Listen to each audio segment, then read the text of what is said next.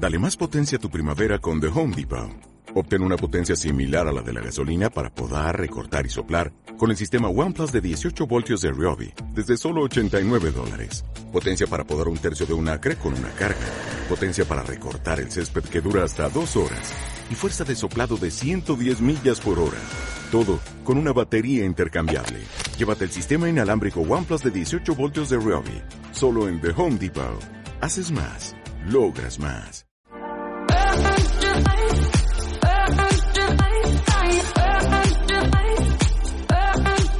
Ya estamos en el segundo programa de la temporada de marketing en el que Fran Torreblanca nos aporta pues muchas reflexiones que tienen que ver con nuestro entorno, con nuestra marca personal, con nuestro negocio.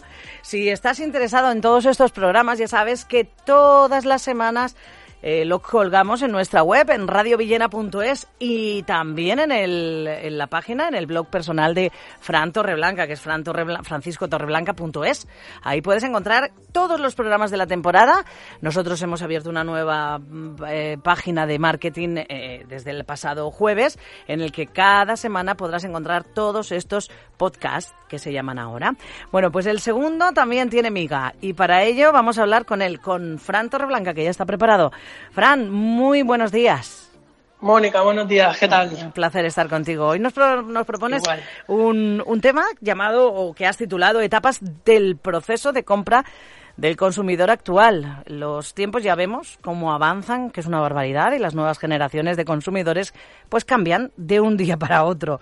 Hoy vamos a hablar sobre este concepto. Es un, un concepto estratégico y además muy importante. Las etapas del proceso de compra del consumidor actual. Vamos a por ello, Fran. ¿Lo definimos para empezar? Vamos a por ello, vamos a empezar definiendo primero el proceso de compra, que, que, no es ni más ni menos que precisamente eso, un proceso en el que compramos, pero en la actualidad tiene matices. Entonces, bueno, vamos a definir este proceso como la trayectoria que sigue un consumidor hasta tomar la decisión de adquirir un producto o un servicio. En marketing no consideramos a la acción de compra como un suceso independiente, sino que para, para los profesionales de marketing obviamente es una acción que discurre a través de esas diferentes etapas y cada una de ellas nos aporta una información concreta y súper valiosa, es decir, que tiene que estar muy integrada en el proceso de marketing también. Uh -huh. Claro, y a, y a, veces, bueno, a veces no, no nos damos ni cuenta que hacemos ese proceso, pero ¿de cuántas etapas estaríamos hablando, Fran?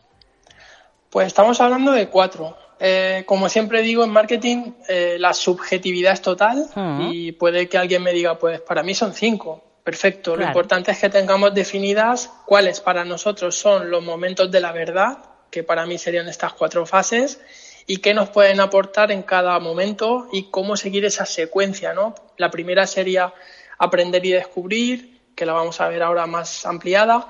La segunda sería reconocer esa necesidad o deseo de la que hablamos en el programa anterior. Sí. Tercero sería valorar la solución que aportamos.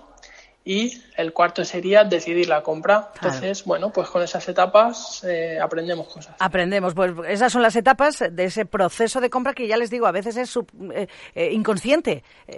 lo hacemos mm, tan total. rápidamente, claro, que no nos damos ni cuenta, pero es muy bueno que seamos conscientes de todo esto para, para entender a veces el por qué. Eh, eh, luego vendría la parte de las compras compulsivas, pero inclusive yo creo, Fran, y perdona que haga este inciso, eh, tienen también sus etapas, una compra compulsiva, ¿no?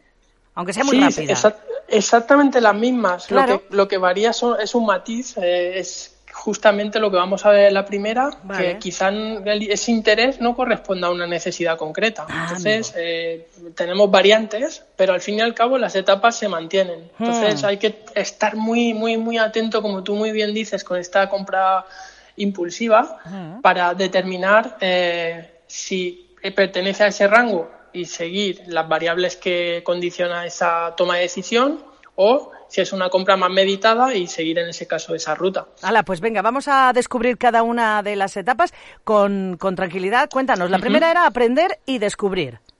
Eso es. Bueno, pues imagínate que como consumidores tenemos interés en un tema concreto, pero como citábamos antes, no necesariamente ese interés corresponde a una necesidad. Entonces, bueno, puede que tengamos cierta curiosidad por ese tema, puede que no se haya dado todavía ese reconocimiento de la necesidad o deseo, Si seguimos por esa vía, estaríamos hablando de posiblemente esa parte más impulsiva. Mm. Si tenemos ya cierto conocimiento, aunque todavía no un conocimiento total de esa necesidad o deseo, eh, estaríamos hablando de esa ruta más, eh, más sólida y más concreta. Entonces aquí lo que tenemos que hacer es discriminar entre esa parte impulsiva o no impulsiva como marcas, ¿vale? Analizar cómo se comporta mi consumidor ante mi producto o servicio, si es más o menos impulsivo, y vamos creando esos perfiles de consumidor que te decía el otro día, que son los buyer persona. Los buyer persona, exactamente.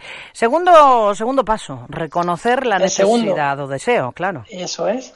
Reconocemos esa necesidad o deseo y bueno, si es más impulsivo, estará posiblemente más relacionado con el deseo si es una compra más, digamos, meditada o, donde la toma de decisión mm, es un poquito más lenta, pues probablemente estemos hablando de, necesidad. Digo probablemente porque siempre pueden haber matices que cambien y dentro de todo este proceso, como te decía, hay grandísima subjetividad.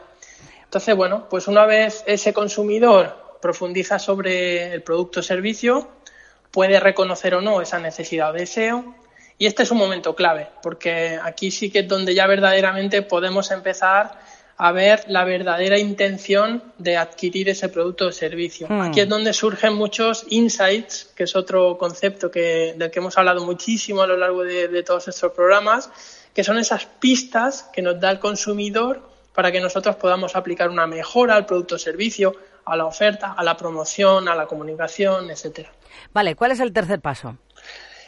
Tercero, valoramos la solución. Es ahora cuando el consumidor ha analizado todas las opciones disponibles, tanto nuestra oferta de marca como posiblemente otras ofertas de otras marcas competidoras, y arranca un proceso que llamamos en marketing selección por preferencias. Es decir, aquí juegan un papel determinante las expectativas que tiene el consumidor versus la solución que proponemos nosotros como marcas, como marca y las demás marcas. Entonces, bueno, pues aquí se establece, digamos, ya el tablero de juego donde están todas las opciones, pero ya hemos filtrado con la primera y segunda etapa esa necesidad o deseo. Ahora se trata de que elija entre todo lo que hay disponible. Por tanto, como marcas tenemos que intentar ser mejores que las demás de la competencia. Totalmente. Y ahora ya llega el desenlace y el desenlace, pues decidir la compra. Finalmente llega ese momento de pasar a la acción, la solución más adecuada para satisfacer esa necesidad o deseo se lleva el gato al agua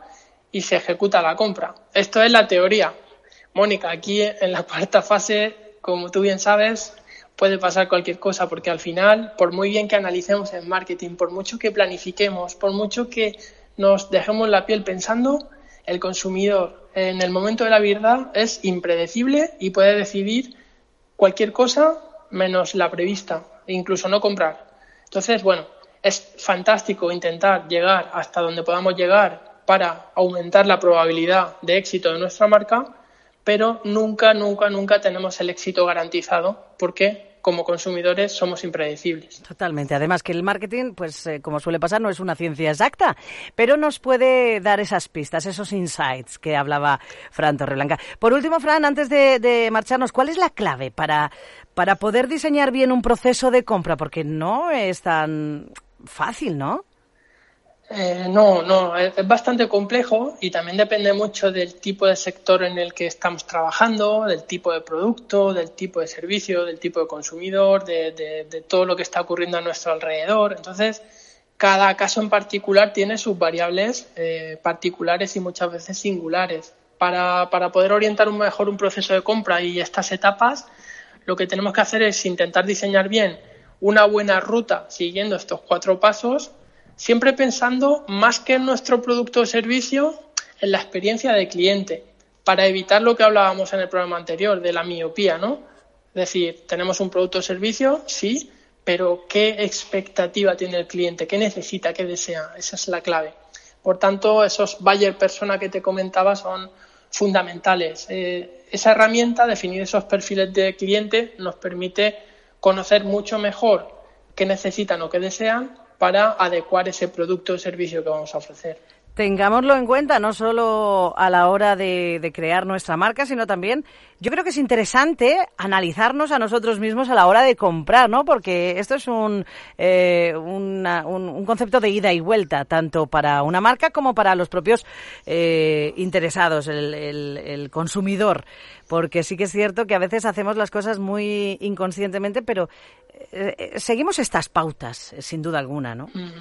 Sí, yo siempre digo eh, que tengo la suerte de, que mi mejor entrenamiento soy yo mismo como consumidor y luego como marketingiano. Cuando salgo a la calle o me introduzco en la red para cualquier cosa relacionada con la compra o simplemente buscar cosas, eh, tengo ese, ese, doble perfil, ¿no? Pero intento ser consumidor para entenderme y para luego poderlo entender como profesional del marketing. Totalmente. En el caso de cualquier consumidor, pues es súper bueno también conocerse a sí mismo y, preguntarnos por qué hacemos determinadas cosas o por qué seguimos determinadas conductas. Entonces, todo esto es una ciencia interesantísima y, bueno, pues los marketingianos nos dedicamos a analizar esto. Pues es una chulada, de verdad que sí, nos encanta y así nos vamos conociendo nosotros mismos también los, las cositas que tenemos. ¿eh? Es interesantísimo a la hora también de empatizar un poco con lo que pasa a nuestro alrededor.